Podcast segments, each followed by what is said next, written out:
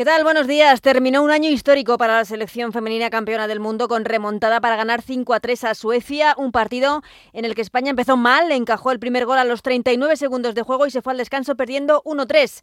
En la segunda parte, golpe de orgullo de la selección con la salida al campo de Aitana Bonmatí para darle la vuelta al marcador y terminar con ese 5-3 con doblete de Mariona para cerrar un 2023 histórico para lo bueno pero también para lo malo. La seleccionadora Monse Tomé hablaba de orgullo en rueda de prensa me siento orgullosa de, estar eh, liderando a este grupo, a este equipo. Eh, tenemos la suerte de, contar con un, grupo de futbolistas que, tiene un nivel muy alto, muy bueno y también de estar rodeada pues, de, gente que tiene mucho nivel para acompañarme y ayudarme en, los momentos que necesito esa ayuda.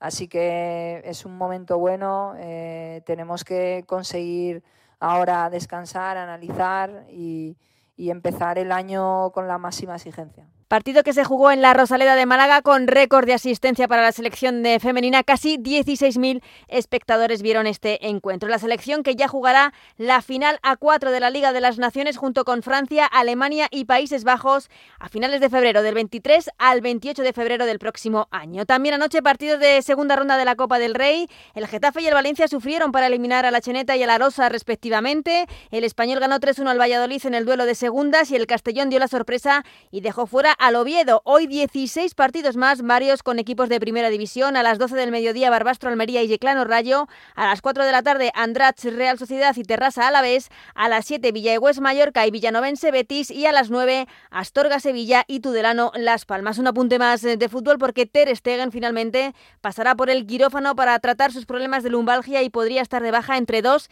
y 3 meses. En baloncesto, partido de Euroliga jugado ayer, nueva victoria del Real Madrid 71-77 en Grecia ante Olympiacos y esta tarde a las 6 con el balonmano mundial femenino comienza la segunda fase España-Argentina.